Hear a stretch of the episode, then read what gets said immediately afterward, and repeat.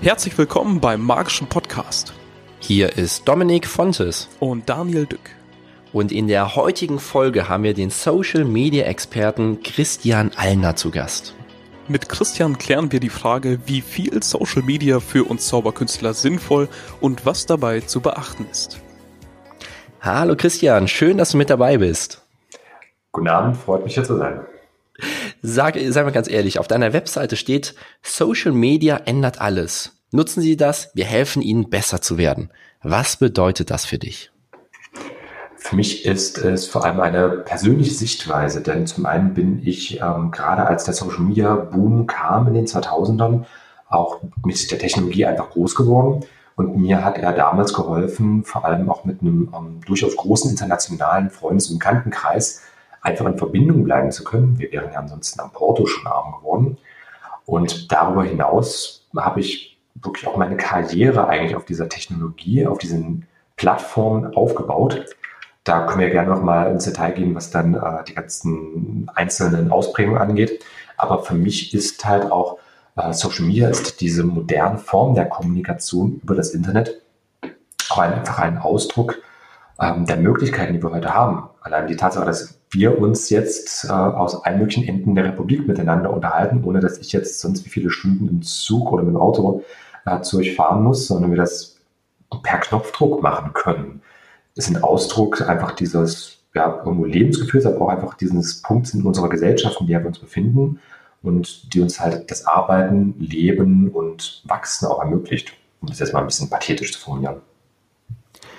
Ich denke mal, Social Media sollte jeder schon mal gehört haben, diesen Begriff. Aber was bedeutet Social Media jetzt ganz konkret für dich? Also in der Grunddefinition, ich habe eine Bachelorarbeit äh, zu dem Thema auch schon geschrieben, äh, ist eigentlich Social Media jede Form von Kommunikation. Also genauer gesagt, jede interaktive Online-Kommunikation. Da zählen zum Beispiel auch schon Kommentarspalten unter Blogs oder wenn ihr das noch kennt, in, bei Websites früher gab es ja auch Gästebücher. Mhm. Das sind bereits so die frühesten Ausprägungen von Social Media gewesen. Und dann natürlich auch so Plattformen wie zum Beispiel die Wikipedia, die einfach dieses interaktive und kollaborative Element aufweisen. Das ist für mich Social Media und vor allem halt auch die Möglichkeiten, die sich dadurch ergeben. Bist du auf einer Plattform unterwegs oder verbreitest du dich? Eine Dutzende. Kannst du, das auch, kannst du das auch jedem empfehlen und genau welche? Also bei mir ist natürlich immer so ein bisschen äh, die Berufskrankheit, dadurch, dass ich ja sage, ich bin Social Media Experte, ich bin Consultant, ich helfe euch da weiter, liebe Leute. Ähm, muss ich natürlich auch irgendwo auf allen möglichen Plattformen aktiv sein. Denn wenn ich beispielsweise äh, Beratung und Betreuung von Twitter-Konten anbiete und kein eigenes Twitter-Konto habe oder ähm, gefragt werde, ah, hier Snapchat, wie schaut's aus? Und ich mich noch niemals mit dieser Plattform auseinandergesetzt habe, wirkt es ja auch irgendwo ein bisschen blöd. Also allein schon aus Recherchegründen soll ich natürlich aktiv sein, aber da kann man sich auch so ein bisschen begrenzen. Meine Empfehlung, ähm, da gibt es auch verschiedene Plattformen, gerade im Statistikbereich kann ich das Social Media Statistik.de empfehlen, äh, was einfach Übersichten angeht. Ähm, und da kann ich sagen, was so die Nutzerzahlen angeht, eine bis fünf Millionen aktive deutschsprachige Nutzer. Ähm, das ist so Hidden Champion. Da gibt es schon ein paar Leute, kann man so ein bisschen im Auge behalten, aber ist wirklich eher für den Spezi geeignet, also Leute mich, was so zwischen 5 und 10 Millionen Nutzer aufweist in der Regel, also so monatliche Nutzer. Ähm, da würde ich sagen, auch äh, wenn ich jetzt in diesen Branchen, in dieser Branche nicht unterwegs bin, ähm, lohnt auf jeden Fall schon mal den Blick. Alles, was über 10 Millionen Nutzer ist, ist eigentlich schon fast Standard. Und was so über 15 bis 20 Millionen Nutzer geht, da sollte ich definitiv mit dabei sein. Das ist dann eigentlich schon ja, ein normaler Teil der Gesellschaft geworden, diese Plattform zu benutzen. So als grobe Empfehlung, was jetzt einfach äh, die Popularität angeht. Zu den einzelnen Plattformen selbst können wir dann gerne auch nochmal kommen. Welche wären das jetzt? Wäre jetzt nämlich genau die Frage. Du redest von verschiedenen Zahlen, aber welche Plattformen haben zum Beispiel diese Reichweiten? Das würde ich einfach mal von oben nach unten machen. Mhm. Wir sind in Deutschland ja wieder bei einer Bevölkerungszahl von etwa 82 Millionen. Ähm, je nach Quelle, A, die ZDF Online-Studie vom Ende letzten Jahres sagt, 63 Millionen Deutsche sind regelmäßig, also mindestens einmal monatlich online. Daten von der Weltbank sagen, etwa 70 Millionen Deutsche sind regelmäßig online. Also ich tendiere eher zu diesen 70 Millionen, aber irgendwo dazwischen wird wahrscheinlich die Wahrheit liegen. Mhm. Und von diesen etwa 70 Millionen Internetnutzern sind etwa 40 Millionen bei WhatsApp, etwa 39 Millionen sind bei Facebook. Und das sind auch so die beiden populärsten Social Media Angebote an sich. Also etwa das, die Hälfte der deutschen Gesamtbevölkerung ist entweder bei WhatsApp oder bei Facebook. Wie oder wichtig, wie wichtig ist dabei die Zielgruppe? Weil ich denke mal, ähm, es macht einen Unterschied, ob man äh, 1000 Leute hat, die einem äh, folgen oder ähm, ob es äh, und also ob 1000 Leute einem folgen, die einen nicht wirklich interessieren und 500 Leute einem folgen, die einen wirklich stark interessieren. Generell gilt Qualität vor Quantität. Social Media wird gerne vor allem in Zahlen ausgedrückt. Und das ist so ein prinzipieller Denkfehler in unseren westlichen Gesellschaften, allein schon wenn du das Wirtschaftssystem anschaust, das sich ja auch immer nur auf Wachstum, Wachstum, Wachstum orientiert. Aber die Qualität der Abonnenten fällt da bei Social Media gern komplett hinten, unter, äh, hinten über. Ich da auch schon Kunden gehabt, die dann meinten, ich habe mir jetzt für 1000 Euro 10.000 Instagram-Abonnenten gekauft. So nach Motto, sieht ja toll aus, macht ja was her. Äh, da sage ich aber auch, das Geld kannst du lieber in ordentliche Werbung investieren. Denn diese 10.000 Abonnenten, die zur Hälfte aus Russland, zur anderen Hälfte aus Südostasien wahrscheinlich kommen, äh, bringen mir jetzt nichts, wenn ich zum Beispiel ein kleiner Gemüseladen in der Dresdner Innenstadt bin. Da ist ja einfach diese lokale äh, Komponente das Entscheidende. und deswegen hat eben die Qualität will gerne komplett fallen lassen, ist aber speziell im Online-Bereich verdammt wichtig.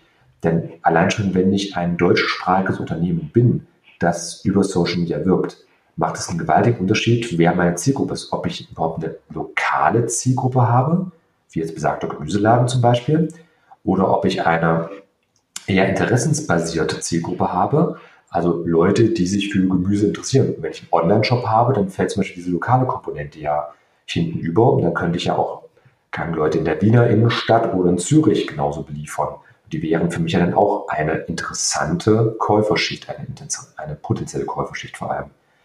Also mit anderen Worten, quantitativ mag zwar ganz nett sein, aber das Qualitative und vor allem dieses Interessenbasierte, also dieses sogenannte psychografische Element, äh, spielt eine gewaltige Rolle. Lass jetzt mal ganz konkret werden für uns Zauberkünstler. Wir ja. sind hier in einem Zauberkünstler-Podcast. Was würdest du einem Zauberkünstler, der, sagen wir jetzt mal, so auf den klassischen Veranstaltungen wie am Geburtstag, einer Hochzeit oder einem Firmen-Event unterwegs ist, so im Allgemeinen, empfehlen, im Social-Media-Bereich tätig zu sein? Da kommt es immer gewaltig darauf an, wer meine offensichtliche und wer meine effektive Zielgruppe ist. Oder übersetzt, wer ist mein direkter Käufer, also in dem Fall der Zauberdienstleistungen, und wer will die Zauberdienstleistung? Beim Kindergeburtstag macht das ja durchaus schon einen ziemlichen Unterschied. Wer will das Ganze? Wahrscheinlich die Kinder. Wer kauft das Ganze? Wahrscheinlich die Eltern. Und dann muss ich natürlich wissen, wen ich da am besten anspreche und natürlich auch, wie ich die anspreche. Ähm, nur für ein Beispiel. Ähm, einer meiner Kunden ist ein Softwarehersteller von medizinischer Verwaltungssoftware. Und die haben mir damals schon bei unserem ersten ähm, Gespräch gesagt, die Käufer unserer Produkte sind die, Ärzte von Arztpraxen, also die Inhaber von Arztpraxen. Aber wen wir in unserem Marketing ansprechen, das sind die Mitarbeiter, also die Pfleger, die Schwestern äh, bei dem Ganzen, denn die gehen ja dann, die arbeiten am Ende mit dieser Software. Äh, der Chef, die Chefin, das ist meistens so 50 aufwärts, die übliche Kategorie, äh, die sich ja auch deswegen ganz bewusst Mitarbeiter ranschaffen, damit sie den ganzen Verwaltungsmist selbst machen müssen. Das heißt, die interessiert es ja gar nicht, ob das jetzt äh, mit Word, Excel, eine Spezialsoftware oder Bleistift und Papier stattfindet. Hauptsache, es findet statt und ich muss mich damit nicht auseinandersetzen.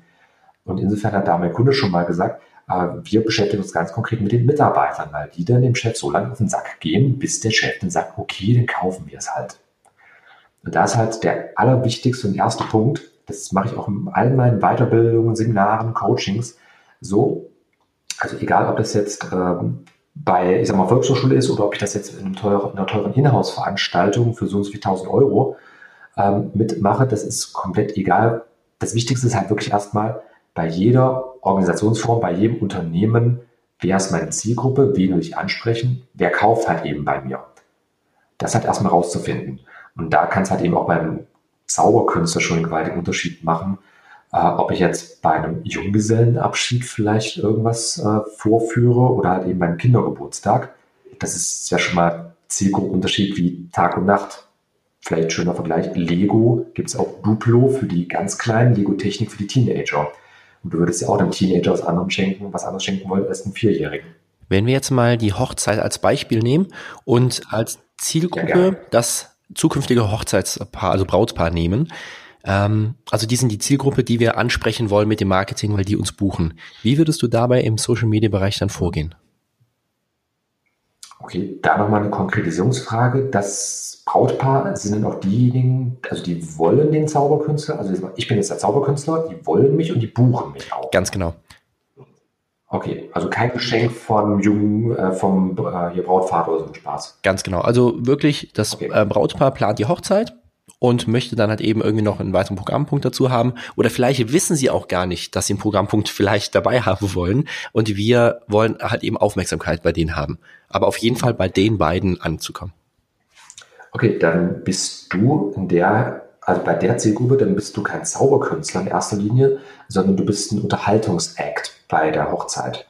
Mhm. So würde ich wirklich erstmal vorgehen. Also mich weniger auf dieses rein innerliche konzentrieren. Ich bin Zauberkünstler, sondern wirklich, äh, ich bin jemand, der bei der Hochzeit äh, für eine gute Zeit, für eine angenehme Zeit, für Unterhaltung sorgt, schlicht und ergreifend.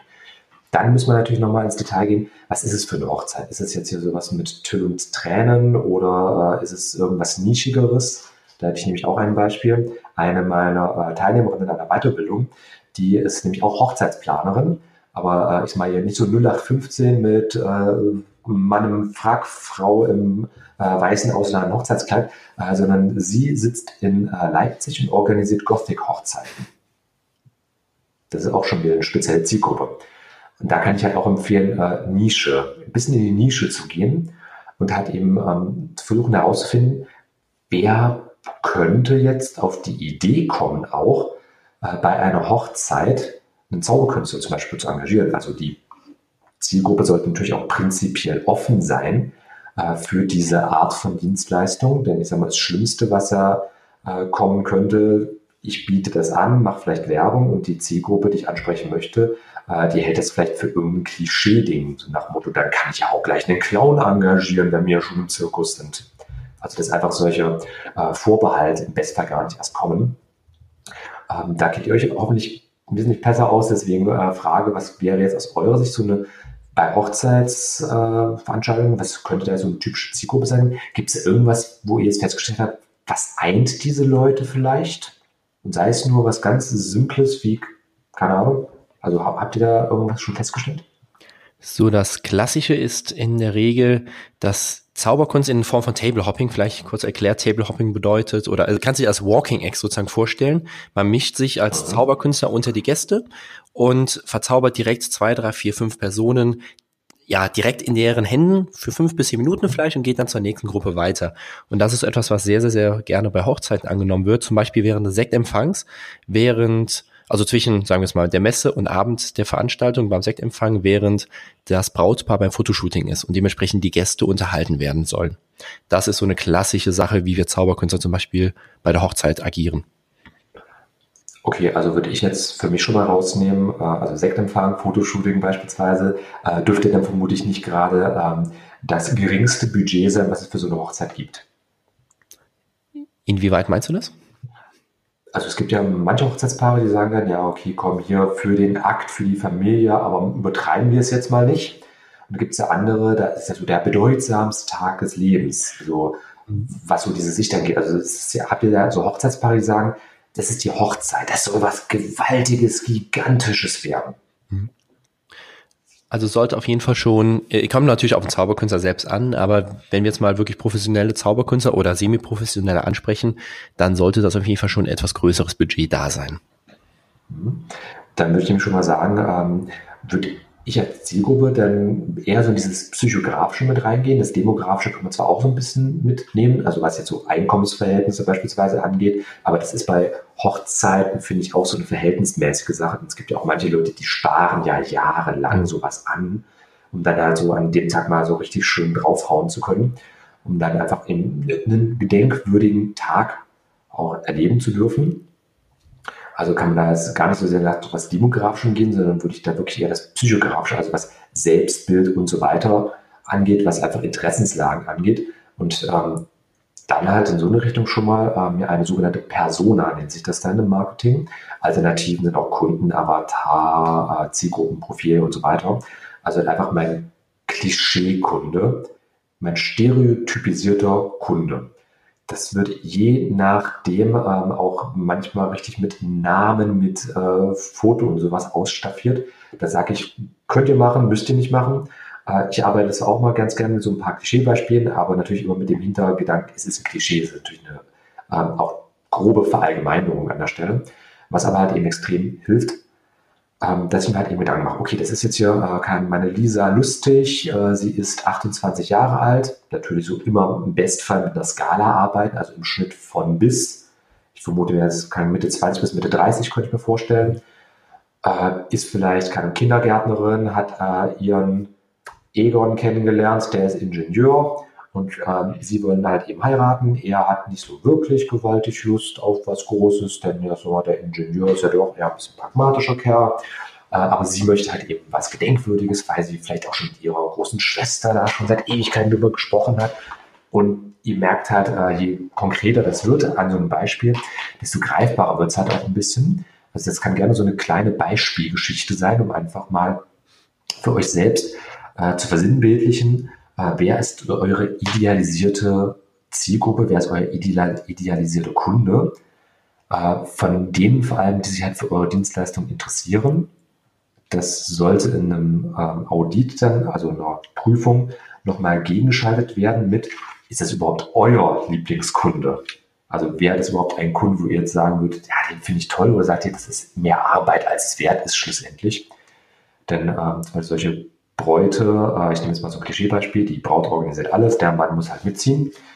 Äh, die Bräute ähm, haben dann auch ganz konkrete Vorstellungen und so nach Motto, ähm, alle zwei Stunden wird dann äh, von ihr oder von der Brautmutter angerufen und sagt, aber sie müssen doch das und das und so und so machen und kommen sie am besten fünfmal vorher, natürlich komplett kostenlos zu uns und zeigen sie erstmal, äh, wie sie was machen. Da müsst ihr natürlich für euch auch nochmal schauen, ob das jetzt am Ende so euer Lieblingskunde ist. Das kann sich teilweise nämlich auch ziemlich beißen. Aber lange Rede, kurzer Sinn.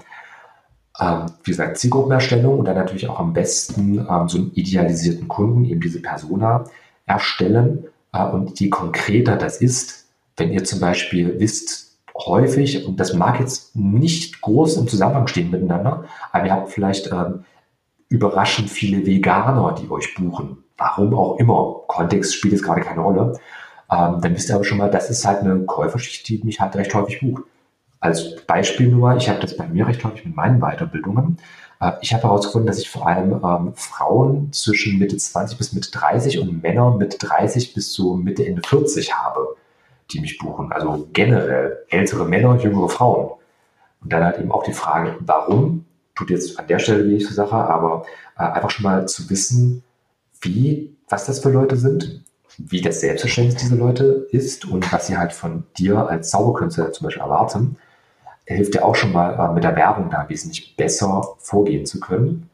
Und dann natürlich auch ähm, eine Social Media Plattform, wenn ich dann mich entscheide, das ist nämlich auch so eine Sache. Also für mich steht die Technologie, also die Plattform wirklich erst an letzter Stelle.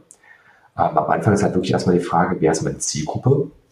Was will ich damit eigentlich erreichen mit dieser Zielgruppe? Wie komme ich dahin? Und dann sollte schlussendlich erst diese äh, dieser Punkt stehen. Nutze ich dafür Facebook, nutze ich dafür WhatsApp, nutze ich dafür TikTok oder was weiß ich für einen Spaß. Ähm, denn das vorauszustellen, also voranzustellen, zu sagen, komm, hier, alle Leute sind bei Snapchat. Das habe ich auch vor zwei Jahren gehabt, als das äh, gerade in Deutschland so der Hot Shit gewesen ist.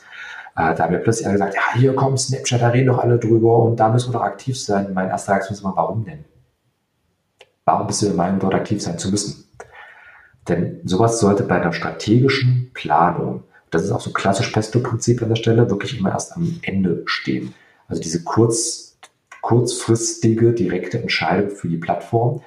Denn nur weil jetzt alle drauf sind, heißt nicht, dass es die beste Idee ist, sondern wirklich ähm, zu wissen, wer ist meine Zielgruppe, wie sind die aufgestellt, und dann halt eben zu entscheiden und halt eben über entsprechende Plattformen, da gibt es ja, wie gesagt, im Statistikbereich auch einiges, einfach zu wissen, wer ist üblicherweise zum Beispiel auf Facebook unterwegs, wie unterscheiden die sich in Altersstruktur beispielsweise von Leuten, die bei Snapchat unterwegs sind. Und ergo schlussendlich die Entscheidung, ist Facebook jetzt so die tolle Idee, wenn ich beispielsweise äh, mit 20er Frauen erreichen möchte? Ja, nein, vielleicht. Wie kommuniziere ich meine Inhalte auf diesen Plattformen ideal? Geht das über großartige Bilder, die in meiner in meinen Posts auftauchen, oder geht es eher um Geschichten, um Texte? Wie gehst du dabei vor? Plattformspezifisch. Ich kann sagen, jede Plattform, und mit Plattform meine ich jetzt sowas wie ähm, Snapchat ist eine eigene Plattform, Instagram ist eine eigene Plattform. Jede dieser Plattformen hat auch eine eigene Kommunikationskultur. Du gehst ja auch, wenn du in einer Berliner Zeitung inserierst, anders vor, als wenn du es in einer Münchner Zeitung tust. Oder eben mit Süddeutschen, anders als mit Nord Nord Norddeutschen, anders als mit Schweizern beispielsweise, weil sich da ja auch schon der Kulturkreis einfach unterscheidet. Das heißt, im ersten äh, Moment, wenn ich keine Ahnung habe, wie diese Plattform funktioniert und ich will es selbst machen, dann natürlich äh, sollte ich mich erst mit der Plattform auseinandersetzen. Also sprich Best Practice mehr raussuchen, Beispiele raussuchen. Wer ist beispielsweise populär auf diesen Plattformen? Was funktioniert dort einfach an Inhalten? Denn nur mal als Beispiel, äh, wenn ich kann bei Twitter ein Foto hochlade, ist das in der Regel ein anderes Foto als zum Beispiel bei Instagram. Genauso auch, äh, wenn ich Facebook nutze, ist das ähm, ganz anderer Inhalt, den ich dort hochlade, als wenn ich zum Beispiel äh, denselben Inhalt kommunizieren möchte bei YouTube. Das ist natürlich irgendwo diese Vorgabe. Bei Instagram muss ich ein Foto hochladen oder ein kurzes Video. Bei YouTube muss ich Videos hochladen. Viel anderes funktioniert da nicht unbedingt. Ähm, das sind natürlich schon so ein paar Einschränkungen. Aber jede Plattform hat da einfach auch so einen eigenen Charakter, eine eigene Kultur, wie da vorgegangen wird. Also da wäre, würde es mir jetzt natürlich helfen, wenn wir uns ein konkretes Beispiel raussuchen könnten. Lass doch das genau mal machen. Also mal ein konkretes Beispiel zu nehmen. Wir nehmen die Hochzeit wieder. Wir haben diese Zielgruppe, die wir eben schon genannt haben. Wir nehmen Facebook, weil ich glaube, da sind sehr, sehr, sehr viele unterwegs. Und einen Zauberkünstler, der es hauptberuflich macht und der ja sehr, sehr, sehr viel unterwegs ist bei Hochzeiten. Kannst du da etwas Konkretes zu sagen, wie dieser Zauberkünstler oder diese Zauberkünstlerin dann vorgehen sollte? Also ich bin jetzt der Zauberkünstler, möchte bei Facebook potenziell Hochzeitspaare erreichen. Ähm, da gibt es natürlich drei Möglichkeiten, weil das, okay, drei plus eins Möglichkeiten. Ähm, einmal was die Kontotypen angeht. Ich kann bei Facebook wie auch bei jedem anderen sozialen Netzwerk ein Profil, eine Seite oder eine Gruppe anlegen. Das wäre dann erstmal die klassische Variante Content Marketing, dass ich halt eben über die Inhalte, die ich auf dieser Plattform hochlade, äh, meine Dienstleistung kommuniziere. Oder, das wäre dieses Plus eins, äh, dass ich halt einfach Werbeanzeigen schalte. Das ist generell immer so eine Zweiteilung. Die meisten Social Media Plattformen haben ja eine Möglichkeit, entweder mache ich Content Marketing, also sprich, lade Inhalte hoch auf diesen Seiten und kommuniziere halt einfach über teilenswerte Inhalte oder ich mache halt eben Werbung, also bezahle äh, für Werbeanzeigen. Ich gehe jetzt mal den ersten Weg, äh, denn je nachdem wird sich ja nicht jeder äh, Zauberkünstler gleich bezahlte Werbung leisten können. Bei Facebook und Co. würde ich nämlich auch sagen, äh, unter 10 Euro Tagesbudget macht das alles nämlich keinen Sinn. Gründe kann ich gerne noch liefern. Ähm, aber wenn ich halt über Content Marketing gehe, habe ich halt erstmal diese Dreier-Auswahl. Ich kann mir ein Profil aussuchen, das ist für Menschen. Ich kann mir eine Seite aussuchen, das ist für Organisationen. Und ich kann mir eine Gruppe aussuchen, das ist für Diskussionen gedacht. Dann ist wieder die Frage, wer bin ich? Also bin ich jetzt ein Einzelkünstler? Bin ich vielleicht Teil eines Künstlerkollektivs? Oder halt eben äh, von Zauberer-Label? Ich weiß nicht, wie ihr da halt so organisiert seid, ob das großartig gibt. Aber ich gehe jetzt einfach mal davon aus, ich bin genau, Einzelkämpfer. Halt was mal simpel. Ähm, dann gibt es natürlich die klassische Variante, so mache ich es bei mir auch, ähm, weil ich auch immer als Person Christian All natürlich mit meinen Dienstleistungen auftrete. Das ist zwar auch immer so ein bisschen in der Agentur mit drin, aber am Ende buchen mich die Leute, weil sie mich buchen wollen.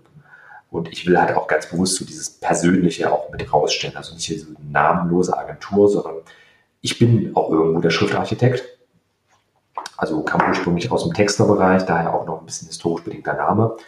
Aber genau das bin ich halt eben und das würde ich natürlich auch dem Zauberkünstler, der Zauberkünstlerin empfehlen. Ihr seid eine Person, ihr seid kein Label, ihr seid keine Marke. Ihr seid vielleicht rechtlich eine Personenmarke, aber schlussendlich seid ihr der Zauberer Max Mustermann. Und das soll natürlich auch ähm, vordergründig herausstechen. Deswegen würde ich da nämlich auch fast sagen, ähm, bringen Seiten, Facebook-Seiten, auch aus verschiedenen strategischen Gründen heutzutage nicht mehr wirklich viel. Meine Empfehlung wäre nämlich fast äh, zu sagen, also einmal über ganz normales Profil zu kommunizieren. Als Privatperson geht das auch. Äh, eine Seite könnt ihr gerne mitlaufen lassen. Ich mache bei mir zum Beispiel auch so, ich habe eine Facebook-Seite für die Agentur. Da läuft so allgemeiner Kram, so das Hintergrundrauschen einfach ein bisschen drüber. Ähm, dann habe ich meine, mein Profil, was ich jahrelang auch privat genutzt hatte, äh, jetzt halt einfach durch dieses äh, durch diese Zwangskopplung als Selbstständige bist du ja auch immer irgendwo beruflich unterwegs, so ganz privat geht es niemals mehr. Ähm, aber so dass ich halt eben dieses Profil habe, wo, wo ich als Person auftrete. Und dann gibt es halt eben zum Teil meine eigenen Facebook-Gruppen, aber zum Teil eben auch andere Facebook-Gruppen, bei denen ich aktiv bin.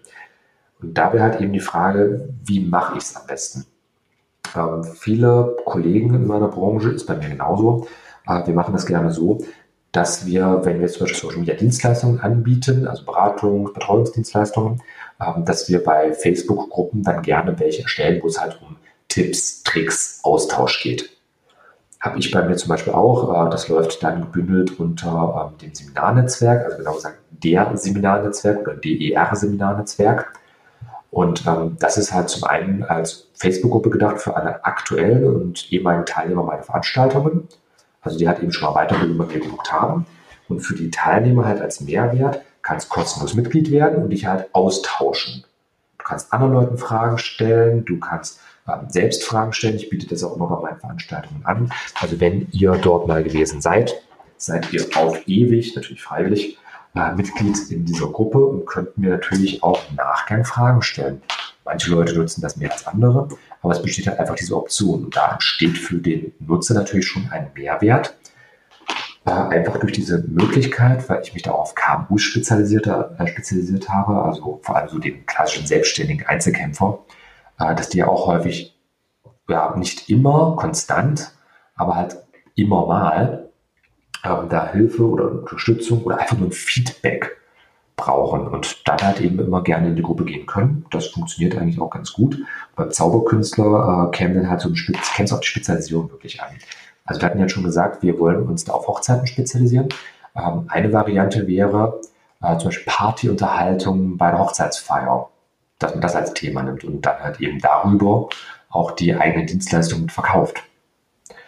Das wäre jetzt eine Möglichkeit, dass äh, ihr halt in so eine Richtung geht die Facebook-Gruppe eher so als Hilfegruppe. Hier, du willst deine Hochzeit planen, hast du dir denn schon Gedanken gemacht über das Programm? Dass man das quasi so als Haken nimmt, um die Leute ranzuziehen. Und dann halt eben in der Gruppe, je nachdem, ob ich da jetzt als Zauberer auch halbwegs aussagekräftig bin, aber so wie ihr es gesagt habt, mache ich es ja schon ein paar Jahre. Das heißt, ich habe sicherlich auch schon gute und schlechte Hochzeiten erlebt und kann zumindest so ein paar Erfahrungen mit, äh, mitgeben was halt eben funktioniert, was nicht funktioniert, wo die Leute generell vielleicht auch positiv drauf anspringen. Äh, und das kann ich halt auch so mit ein paar 0815 Sachen einfach äh, mal mitteilen, dass dann vielleicht auch ähm, ein kleines E-Book, äh, das kommt ja immer ganz gut, so eine Art Abhakliste, wie generell eine Hochzeit vielleicht geplant werden sollte, was ein Programm angeht.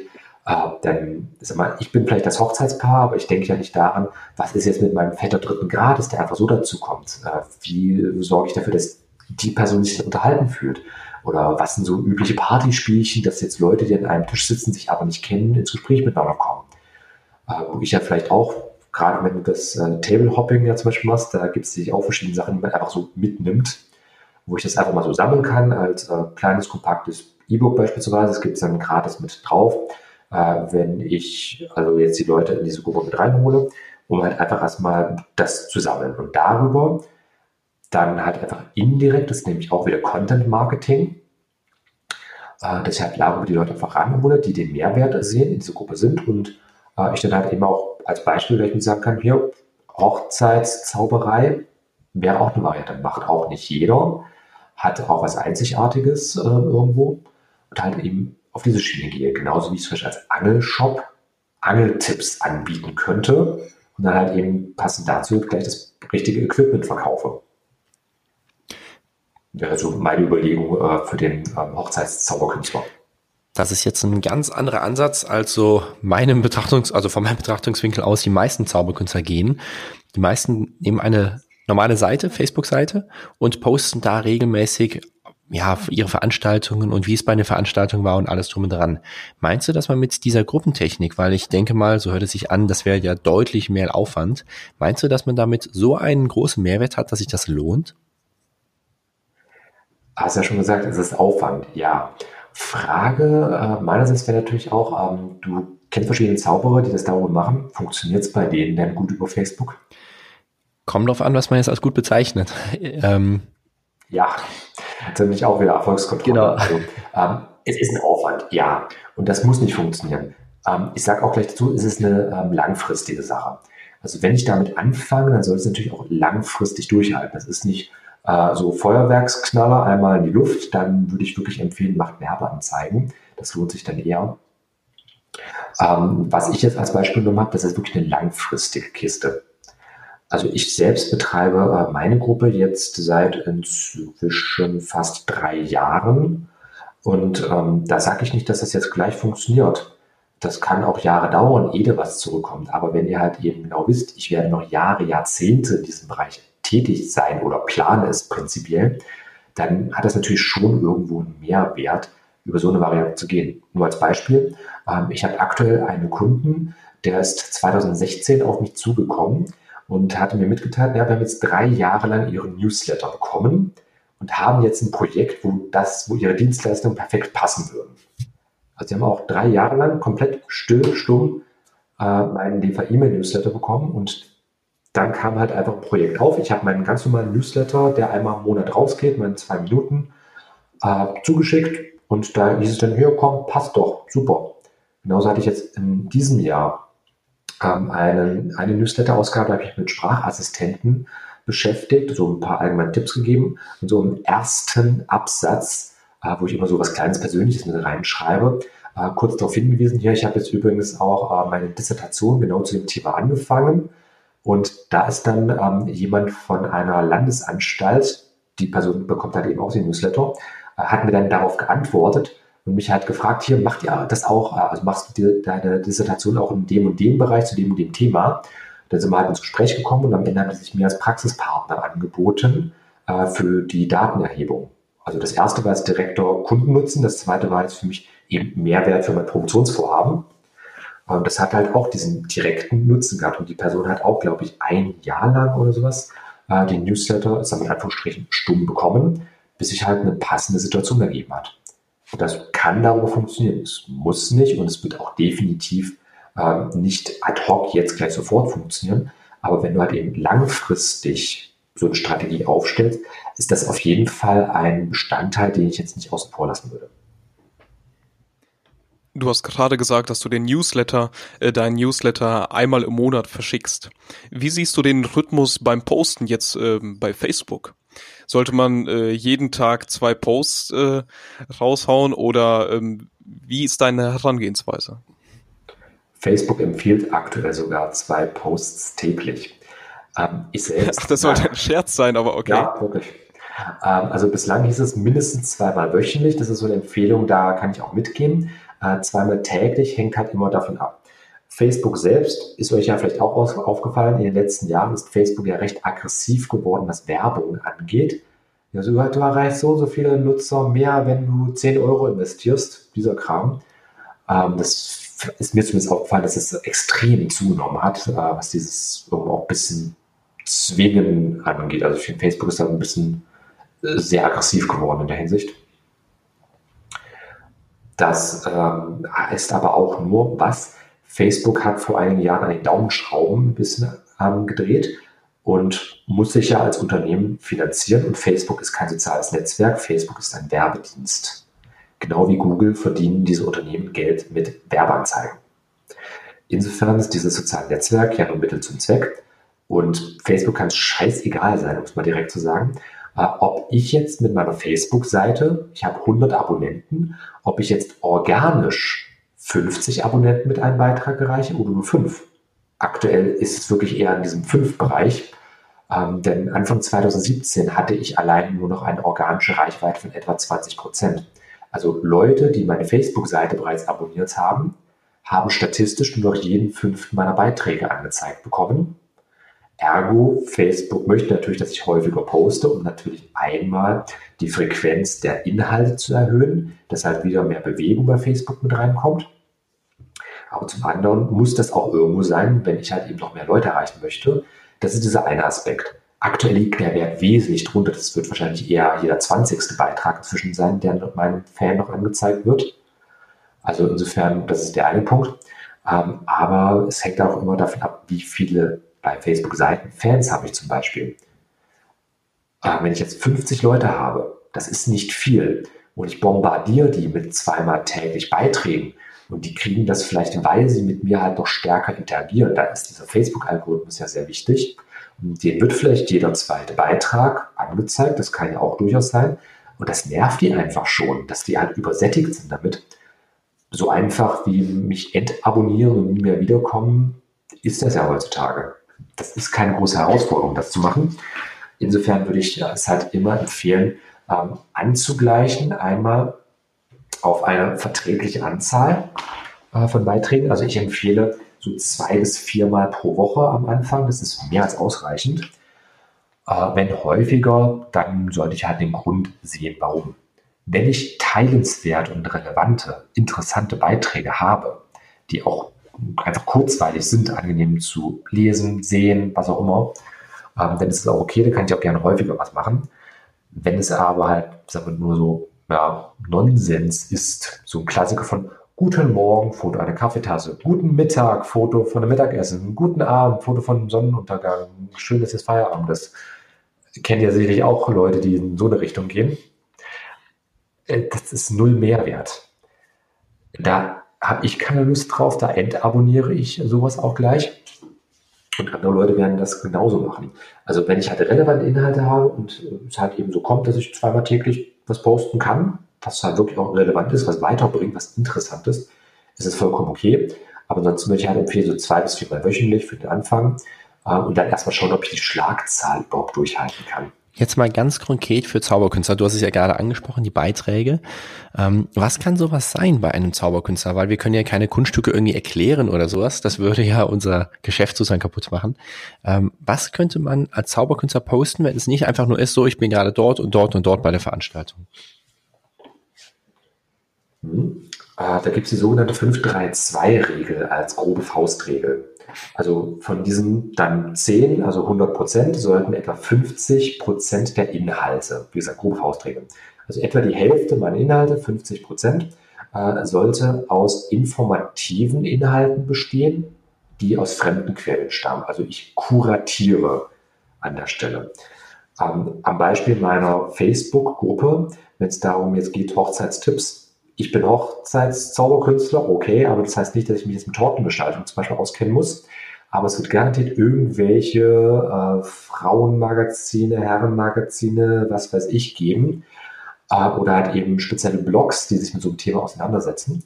Und dann sollte halt eben etwa die Hälfte meiner äh, Postings, meine Inhalte, zum Beispiel daraus bestehen, dass ich vielleicht ein YouTube-Video äh, zeigen, wo es jetzt vielleicht darum geht, wie bastel ich äh, für den Hochzeitsempfang hübsche Servietten selbst. Ein anderer äh, Link könnte jetzt vielleicht ähm, darin bestehen, ähm, Tortenverzierung oder generell so äh, einfach Ästhetikempfehlungen oder von mir ist auch eine Folge von irgendeinem, äh, von irgendeiner Hochzeitssendung, da gibt es ja auch einiges im Privatfernsehen, äh, was ich dann bei YouTube zum Beispiel gefunden habe oder vergleichbare Sachen, also halt einfach solche Inhalte teilen aus eben fremden Quellen und da kommt ja dann ähm, zum Beispiel schon diese Facebook-Gruppe zu diesem Hochzeitsthema wieder positiv. Dann kann ich mich nämlich als Experte positionieren in dem Bereich. Ich muss ja nicht unbedingt selbst der Experte sein, aber ich sammle halt einfach diese Inhalte, also sorge halt für mindestens Inspiration bei den Leuten und habe halt eben den großen Vorteil, muss mich nicht unbedingt selbst immer hinsetzen und mir äh, die Gehirnwindungen zermartern, auf was für Ideen ich jetzt kommen könnte, was ich dann vielleicht zeigen kann oder äh, muss mich dann selbst tagtäglich aufnehmen, wie ich irgendwelche Tricks vorführe. Also da habe ich halt den Vorteil, äh, kann dann als schneller Tipp an der Stelle, es gibt ja äh, Tools wie Google Alerts, mir einen personalisierten Newsletter quasi zusammenstellen, wo ich dann einfach die entsprechenden äh, Suchbegriffe eingebe, kann Zauberei, äh, äh gut, Zauberei, Hochzeit könnte ich vielleicht auch nehmen, um mich selbst ein bisschen zu inspirieren, aber einfach äh, Tipps, Tricks, Hochzeiten beispielsweise, oder Hochzeitstipps, so ein Spaß. Ähm, dann halt einfach eben sammeln, was ich da so bekomme, denn ist mal, geheiratet wird immer, egal in welcher Kultur, es gibt immer vergleichbare Zeremonien. Insofern soll es eigentlich genügend Kram geben, äh, den man da auch als äh, Material einfach gesammelt bekommt. Und dann kann ich halt eben die Hälfte meiner Inhalte damit füllen, die 30 Prozent, die dann kommen. Äh, das sollten halt auch hilfreiche Tipps sein aus eigenen Quellen, also dass ich zum Beispiel vielleicht meine Erfahrungen weitergebe. Äh, und die restlichen 20 Prozent wären dann ähm, halt auch eigene Quellen und dann zum Beispiel kommunikatives oder auch gern werberisches. Also nur als Beispiel, wie ich das auch äh, mit Zweit- und Drittverwertung aufbauen kann, dass ich jetzt nicht alles immer extra machen muss, sondern Bestfall das eine das andere übergeht. Ähm, ich habe einen Hochzeitsauftritt gehabt und dann habe ich vielleicht jemanden gebeten, das halt einfach mal zu filmen, ich ein paar Tricks zeige. Und dann habe ich halt äh, diese 20 Prozent zum Beispiel gefüllt, schon mal. Ich habe ein Video äh, von so einer Hochzeit, kann damit auch gleich schön werben, so nach Motto hier, Referenz, so schaut's aus, wenn ich arbeite. Liebe Leute, wäre das nicht auch was für euch? Und dann ähm, habe ich ja auch verschiedene Erfahrungen gemacht. Ich bin ja bei so einer Hochzeit, denke ich mal, nicht nur am Auftreten, sondern habe vielleicht auch mal eine Pause oder äh, komme vielleicht ein bisschen früher oder bleib vielleicht noch ein bisschen für äh, Kuchen oder was weiß ich, aber kriegt ja auch neben das nebenher auch so ein bisschen mit äh, und bemerkt dann vielleicht, dass sich äh, zwei Leute in den Haaren haben oder äh, dass irgendwas als besonders toll empfunden wurde, weil irgendein Kuchentrick gemacht wurde oder was ich für ein Spaß. Oder äh, es gibt vielleicht eine Hüpfburg für die Kinder und es kommt super toll an und vielleicht auch die Hälfte der Erwachsenen äh, macht da gleich mit. Äh, aber halt eben solche Sachen, die mir vielleicht auffallen und dann wäre das gleich für diese 30 Prozent, dass ich quasi so eine kleine Anekdote bringe, wie bei der Hochzeit von vor zwei Monaten, äh, folgende Erfahrung, nur mal als äh, Tipp für alle künftigen Brautpaare, dass ich quasi auch so eine Art äh, Mini-Tagebuch gleich mitführen kann an der Stelle, um halt sowas auch einfach äh, mal mit rauszugeben, sei es freundschaftliche Warnungen, so nach Motto, das solltet ihr auf eurer Hochzeit besser vermeiden, oder halt eben, das solltet ihr auf eurer Hochzeit gerade machen. Das wären jetzt 30 Prozent. Und wenn ihr dann vielleicht auch ähm, dahingehend dann noch ein paar allgemeinere Sachen bekommen kann, wie ähm, was weiß ich jetzt, äh, bei der einen Hochzeit, da gab es einen super tollen Kuchen, äh, der wurde geviertelt, äh, Jahreszeit-Thema beispielsweise, also vier Jahreszeiten Kuchen beispielsweise. Äh, dann war das halt kein, einmal Schoko, einmal Vanille, einmal was weiß ich nicht, Mango-Füllung und so weiter. Das hat halt jeder was gehabt.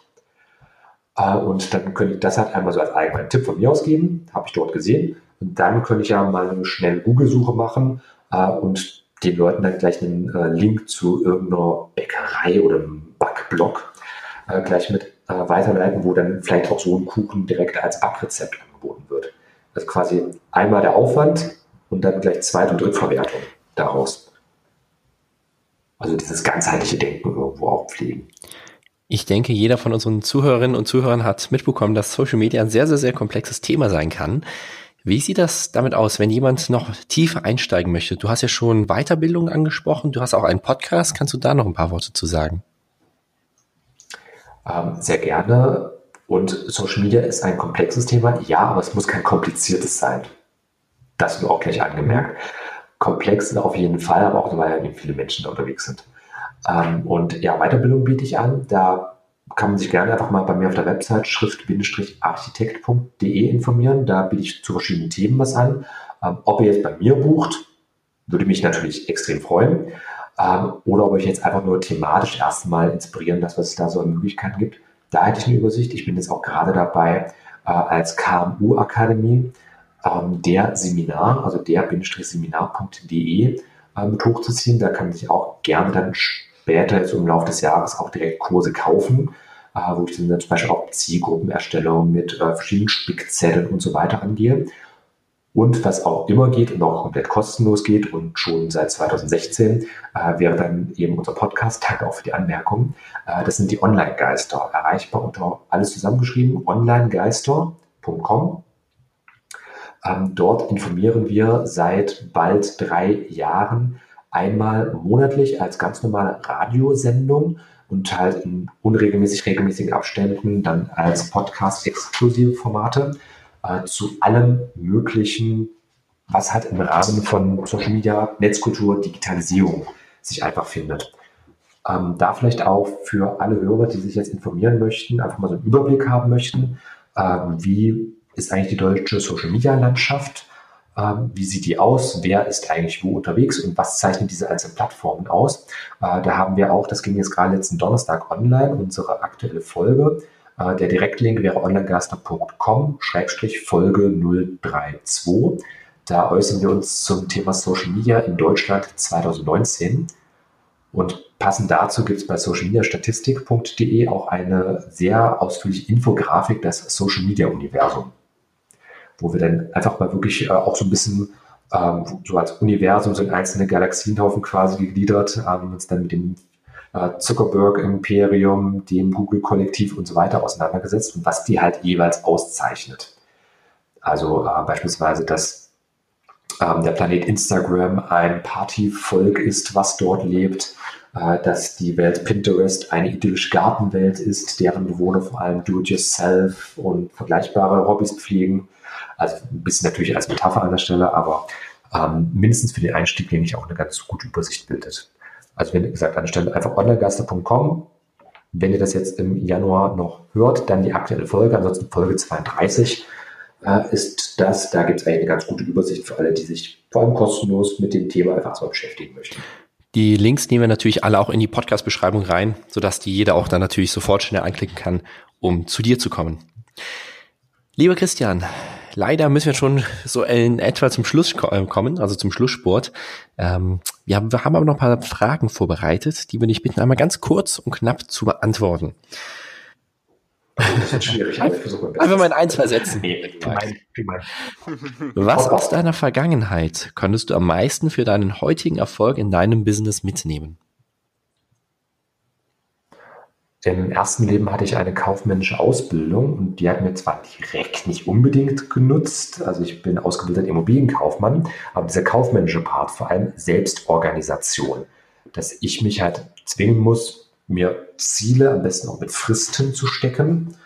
Ähm, das hat mir zum einen extrem geholfen und dann einfach ähm, die Selbstständigkeit selbst. Also ich habe das alles parallel zum Studium damals gemacht, also klassisch Bachelor, Master und dann halt eben parallel Selbstständigkeit aufgebaut, und Leben aufgebaut und dann halt auch einfach dieses irgendwo modular aufbereiten müssen. Wenn ich Prüfungsphase habe, kann ich weniger mit der Selbstständigkeit machen. Also irgendwo bin ich gezwungen zu planen und planerisch auch zu denken. Und dieses Denken hat mir extrem geholfen. Kannst du ein Buch oder eine Webseite besonders empfehlen? Ich kann selbst überlegen. Also es gibt sehr, es gibt nicht nur eins, es gibt halt Dutzende. Ähm, gerade für den Anfang, ähm, was die unternehmerische Perspektive angeht, äh, würde ich sagen, der Weg zum erfolgreichen Unternehmer von ähm, Stefan Mehrath, das ist auf jeden Fall ein gutes Grundlagenbuch. Ähm, ansonsten habe ich jetzt eigentlich so die eine Quelle gar nicht. Kommt halt wirklich stark, stark aufs Thema an. Also äh, bei mir selbst waren es vor allem Gespräche mit Kollegen gewesen, die mir halt geholfen haben. Also Leute, die schon länger in dem Bereich unterwegs sind, einfach fragen, um ein Gespräch bitten, um Feedback bitten. Das hat mir wirklich am meisten noch geholfen. Stell dir vor, du könntest ein großes Plakat auf einem prominenten Platz in einer etwas größeren Stadt aufhängen mit einer Message von dir. Welche Lebensweisheit von dir würdest du darauf schreiben wollen, wovon du möchtest, dass diese jeder erfährt?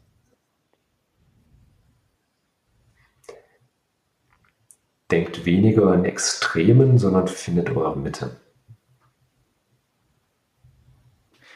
Und gibt es etwas, was du den Hörern noch zum Schluss mitgeben möchtest? Du hast das Schlusswort. Denkt weniger in Extremen und findet eure Mitte. Wäre eigentlich konkret das. Ähm, damit werbe ich auch Business mit dem buddhistischen Prinzip, weil ja heutzutage auch gerade in verschiedenen politischen äh, Landschaften ja diese Extremisierung immer mehr zunimmt. Ähm, ich bin großer Freund davon, leben, leben lassen. Ähm, irgendwo, klar, ist hier natürlich Schluss, aber ähm, wenn wir halt alle vielleicht ein bisschen entspannter auch miteinander umgehen könnten, wäre das schon, wäre vielen Problemen dieser Welt schon mal ein Ende bereitet. Und ähm, da vielleicht also ein bisschen entspannterer Umgang miteinander und etwas mehr Zukunftsoptimismus wäre auch manchmal ganz nett. Zu hoffen, dass wir es vielleicht auch mal irgendwann hinbekommen, mit unseren hausgemachten Problemen klarzukommen und als Menschheit vielleicht auch mal erwachsen werden. Das waren schöne Schlussworte. Vielen, vielen Dank, dass du mit dabei gewesen bist. Vielen Dank dir. Gerne, hat mich extrem gefreut. Und äh, liebe Hörer da draußen, wenn Feedback, gerne an die beiden oder an mich. Ähm, bin auch für alles offen. Super. Vielen, vielen Dank dir. Bis bald. Ciao. Mach's Danke. Gut. Tschüss. Ciao. Bis bald.